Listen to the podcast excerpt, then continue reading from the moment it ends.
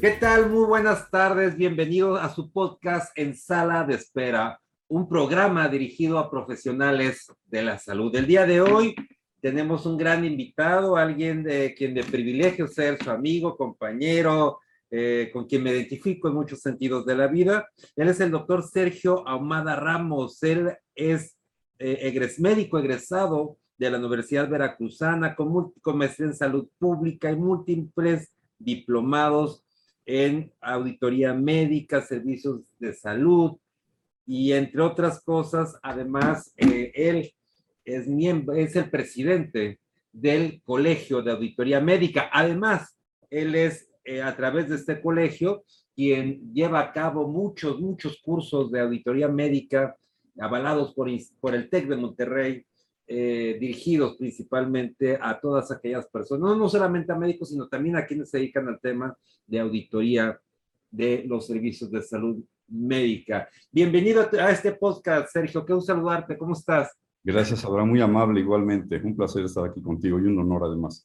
Muchas gracias, Sergio. A ver, la mayoría de los médicos, y no solamente médicos, químicos, enfermeras, cuando hablan de auditoría en salud, lo primero que piensan es que van a ir a auditarlos, que van a ver si están haciendo las cosas bien, y luego lo primero ponemos una barrera. No, no, es que ¿quién quiere ser auditado? A ver, ese paradigma tenemos que borrarlo, Sergio. A ver, platícanos en realidad en qué consiste la auditoría de los servicios de salud, por favor. Absolutamente, y, y qué bueno que lo mencionas, porque esa es la principal barrera de cuando queremos fomentar esa cultura de auditoría, de rendición de cuentas en los servicios de salud, esa es la primera barrera. La connotación equivocada que tiene el término. Auditoría inmediatamente todo el mundo piensa en algo punitivo, el castigo, me van a exhibir, me van a regañar, etcétera, etcétera. Nosotros desde el 2011 que fundamos el colegio, la filosofía y la óptica de la auditoría de servicios de salud, auditoría médica, que son sinónimos en México es exclusivamente como una herramienta para mejorar la calidad de los servicios, quitándole cualquier aspecto punitivo y cualquier aspecto que pueda ser negativo, y lo entendemos. A nadie le gusta ser auditado, pero cuando la auditoría se hace para mejorar, para detectar un error y no volverlo a repetir, creo que ahí es donde cambia ya el concepto. Fíjate, Sergio, que precisamente el día de ayer se instaló en, nuestra oficina un departamento, un comité de, calidad de servicios de atención a nuestros médicos, y era el punto, que era cualquier detalle que ocurra, hay que reportarlo, documentarlo, con la finalidad de que no vuelva a ocurrir, no porque querramos un culpable, sino porque como somos, somos seres humanos, estamos sujetos a que ocurran situaciones que, que son imprevistas, sería imposible prever todo. ¿Tú qué opinas, Sergio? Absolutamente. De hecho, aquí uno de los enfoques, de los múltiples enfoques que, revisamos en los cursos y en, en, esta cultura de la auditoría, es precisamente cambiar el término de supervisión por auditoría, porque lo acabas de mencionar perfectamente. ¿Qué hemos hecho en la supervisión los últimos 20 años en servicios de salud? Pues detectar un error, a lo mejor palearlo en ese momento, quitarlo por la urgencia y no pasa nada. Al siguiente mes, el mismo error. Y esos mismos errores los hemos tenido 10, 15, 20, 30 años en servicios de salud, errores de proceso. ¿Por qué? Porque solo se supervisan, es decir, lo tapo en este momento y lo quito y lo evito. ¿Sí? La auditoría va más allá. La auditoría es ir a la raíz de ese problema o de esa incidencia y hacer que no se vuelva a presentar. Y sabemos que se van a presentar muchas de otra manera, pero esa ya no, ese es el core de la auditoría. A ver, Sergio, tú eres el presidente del único colegio que conozco de auditoría en servicios de salud. Platícanos quiénes son sus integrantes, porque todos pensamos que son solamente médicos y solamente calidólogos o solamente gente enfocada a este tema. A ver, explícanos quiénes sí pueden pertenecer a este colegio y, y a ver, platícanos, Sergio. El colegio está abierto para todo profesional en el área de la salud, porque la calidad este tiene que ver, tiene que ver con todo.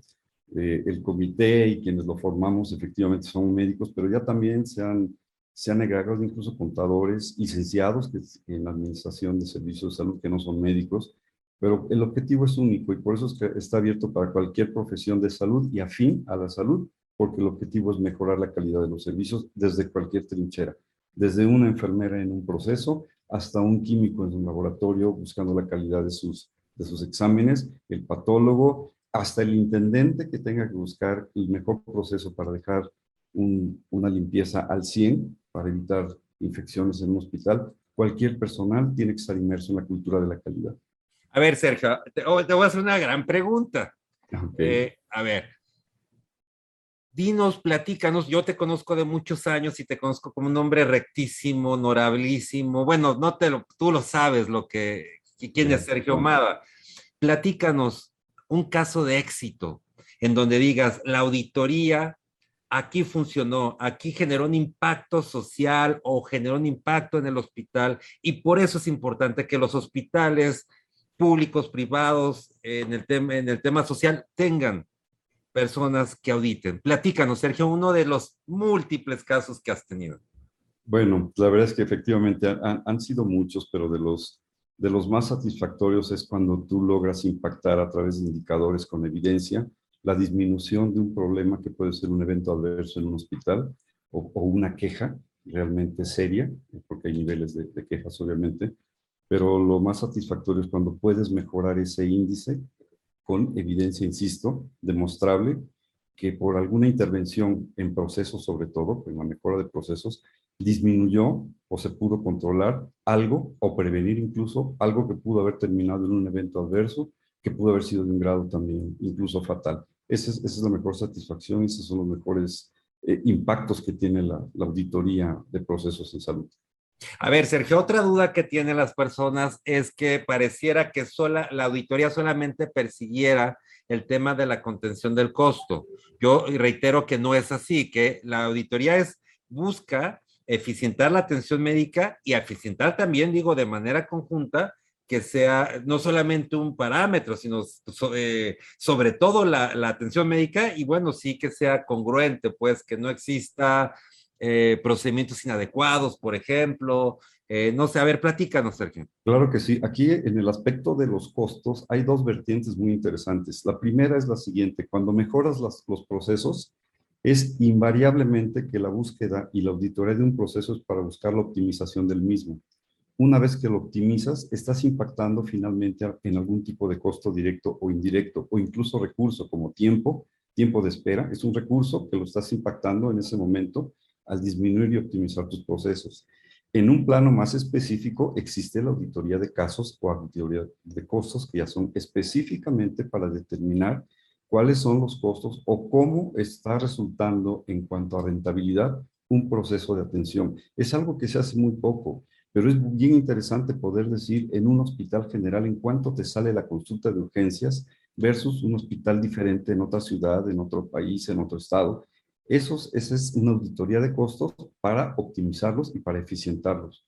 Pero no es el costo en recursos. Así ¿Y los comparan con, con GRD, Grupo Relacionado de Diagnóstico? Puede ser, puede ser con GDR. Ahí es donde entra un concepto muy interesante que es el criterio de auditoría. Antes de hacer una auditoría, yo debo tener un criterio específico sobre el que voy a auditar. Puede ser sobre una norma mexicana, puede ser sobre una regla internacional, puede ser nada más con, incluso con el, con el documento de, reglamento de operaciones interiores del establecimiento de salud, porque esto no es solo para hospitales, es para aseguradoras, administradoras, laboratorios. A ver, para eso voy, a ver, platícanos quién requiere de manera, yo sé que todos los que prestan servicios de salud lo requerían, pero quién es de manera urgente y quién es de una manera menos, digo, y tú tienes una experiencia y una visión de quiénes sí lo necesitan, quiénes. De manera, digamos, más que urgente, prioritaria, aunque, aunque también no, no me niego al término de urgencia por por lo que estamos viviendo actualmente en la situación de calidad de nuestros servicios. Eh, por la situación de impacto, obviamente, son los hospitales, porque hay un trato directo con el paciente, donde el cuidado y la seguridad del paciente, que es sinónimo de calidad, es lo que tenemos que buscar el, el, máximo beneficio. Los públicos o privados? ambos, ambos. Si bien es cierto que los privados han hecho más este, esfuerzos en cuanto a certificación y buscar mejores maneras, también los públicos tienen una necesidad tremenda, porque Por el volumen de pacientes que tiene, por todas las variables que sabemos que existen en un público, como poco personal, personal desgastado más ahora de, a través de la, de la pandemia, eh, abasto de insumos, desabasto de insumos, de ciertos, de ciertos elementos. Entonces es más difícil poder dedicarle un tiempo a revisar procesos cuando a lo mejor hay otras prioridades. Sin embargo, esto es precisamente lo que se busca, porque incluso ahora en tiempos de crisis, pues una auditoría te ayuda precisamente a optimizar, a optimizar más esos recursos que sabemos que lo necesitamos en este país para poder brindar la más eficiente de las atenciones. A ver, Sergio, entonces quiere decir que en ese sentido los directores de hospitales públicos y privados también deberían de tomar bases eh, de, de auditoría. Absolutamente, de hecho ellos son los principales promotores de esto. La auditoría y como la calidad, si no viene eh, con ese convencimiento de las partes directivas, se queda, se queda en la microgestión y desde ahí es muy difícil poder trascender o poder impulsar la, la, cultura que queremos nosotros de, de cuidado, de calidad, de rendición de cuentas. Los directores son ejes principales para promover este tipo de cultura y, de ahí en fuera todos los mandos medios, los jefes de servicio, de hecho está muy enfocado para aquellos, porque, ¿por qué? Porque tienen gente a su cargo, porque pueden influir en ellos y la mejor influencia es con el ejemplo. A ver, Sergio, otro, otro tabú es que pareciera que el tema de auditoría es para los grandotes, para los grandes hospitales, para Ángeles, Star Médica, Dalinde, estos hospitales. Y, algún día escuchaba a alguien que me decía, a ver, Abraham, yo puedo tener un super Rolls Royce y manejarlo mal, pero además puedo tener un, un, Volkswagen chiquito, de estos, los, lo llamamos bochitos en México, y verificar que todo esté funcionando perfecto. Eso es, a ver, ¿realmente es así? Es así. De hecho, ¿por qué es una herramienta y por qué la calidad va pegada con la auditoría? Porque son, nacen juntas, tienen el mismo historial, tienen el mismo origen y tienen el mismo objetivo. Entonces, esa es una de las cosas que hacen importante a la auditoría, que es necesaria en un hospital de 100 camas y en un consultorio donde incluso nada más haya un médico con su asistente. ¿sí? El proceso es el mismo, se tiene que revisar el proceso que hago el proceso de recepción, el proceso de cobro, el proceso de la atención médica. Entonces es, es múltiple, es multifacético totalmente. Yo les, pongo un ejemplo que puede llegar, que si no tenemos un eh, proceso adecuado de la atención médica, por ejemplo, en un consultorio, podría llegar el caso de un paciente en un consultorio de un cardiólogo y si, la, eh, si el, el paciente se infarta en el, área de, en el área de espera y la recepcionista no sabe qué hacer, ese paciente se muere. Hay una diferencia entre la, recepcionista que sabe qué hacer contra la que no sabe qué hacer. Y eso es parte de los procesos que ve seguramente auditoría. Absolutamente, y de hecho ese es un enfoque que también se tiene que dar. No, no es la auditoría tradicional de que revisas algo que ya ocurrió para ver en dónde estuvo el defecto. Existe la auditoría preventiva, que es la que estamos fomentando también para evitar precisamente esto una de las bases de, nuestro curso se basa en la mayéutica, o sea, las preguntas, siempre preguntarnos, ¿qué pasa si? ¿Qué pasa si esto? ¿Qué pasa si se va la luz? Tengo mi equipo conectado, tengo una, algo, cosas que parecen nimias y parecen verdaderamente tan tontas, pero eso es lo que te hace tener una calidad en el servicio que estás dando. De acuerdísimo, mi querido Sergio. A ver, platícanos, tienes, platícanos del curso, del curso que tienes, cada cuándo lo tienes, para qué está dirigido.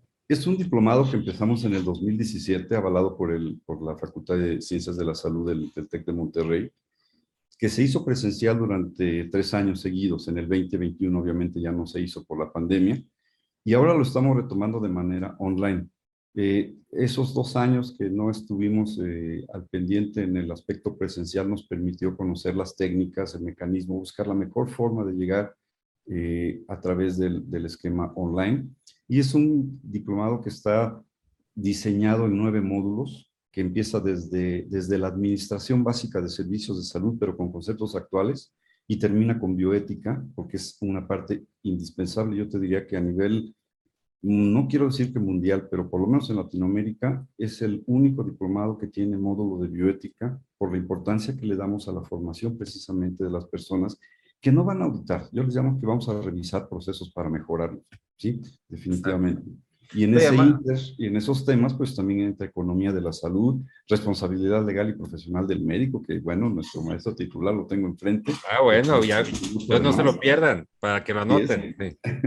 Y, y, obviamente la metodología y las herramientas de calidad reunidas con la auditoría. Entonces hacemos una mezcla de las mejores herramientas de calidad, pero ya enfocadas a servicio de salud, ya probadas, para que ellos empiecen a soltarse y sobre todo la documentación, mencionabas algo bien importante, no, ah, no documentamos nada, por eso no avanzamos, todo lo hacemos de percepción, porque me pareció, porque sí me dijeron, porque así lo hago yo, pero no lo documentamos. Y aquí necesitamos una cultura de documentar procesos, mapearlos, analizarlos, revisarlos y ver que siempre va a haber un punto de oportunidad en cualquiera de ellos. Desde el, desde el más simple de la limpieza de un consultorio hasta preparar un quirófano para una cirugía de tercer nivel, siempre va a ser importante y vamos a encontrar algo que mejorar.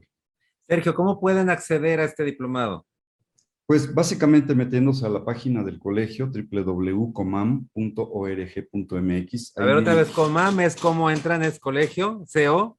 Ajá, C-O-M-A-M punto .org.mx. Excelente. Y ahí viene toda la información. ¿Y cuándo es el curso, el siguiente curso? Pues ya eh, estamos pensando y si nos va bien, ya la próxima, la próxima semana empezamos ya, ya tenemos ahí algunos alumnos por ahí estamos revisando los temas de si, si se pospone un par de semanas para, para tener más, más quórum, pero ya estamos listos y estamos preparados. O sea, iniciamos ya en la primera semana de junio. Entonces, va, va, a ser miércoles y viernes de 6 de la tarde a 9 de la noche, cada 15 días, de, empezando el 8 de junio hasta el 22 de septiembre. O sea, hoy es primero de junio y ya estamos, ya estamos en el red estamos line. A punto del arranque. Por favor, eh, y si quisieran comunicarse un teléfono, ¿dónde se podrían comunicar?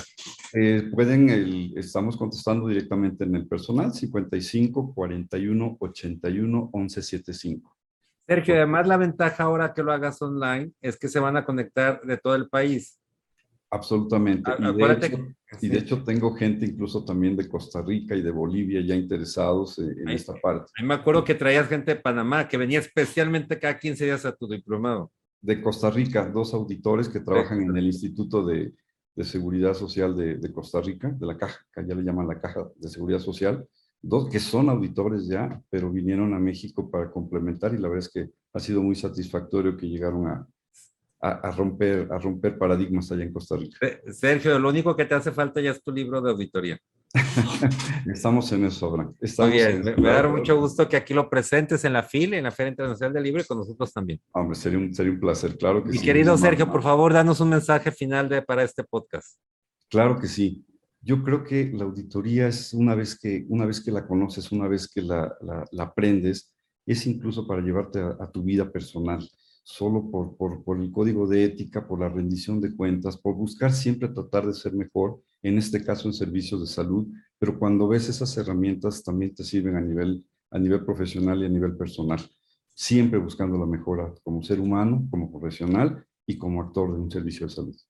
Eh, Sergio, como siempre, muchas, muchas gracias y te esperamos claro. próximamente en otro podcast.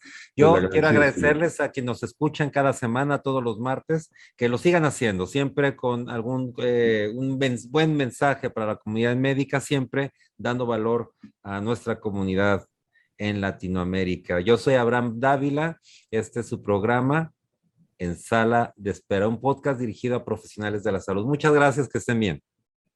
Gracias.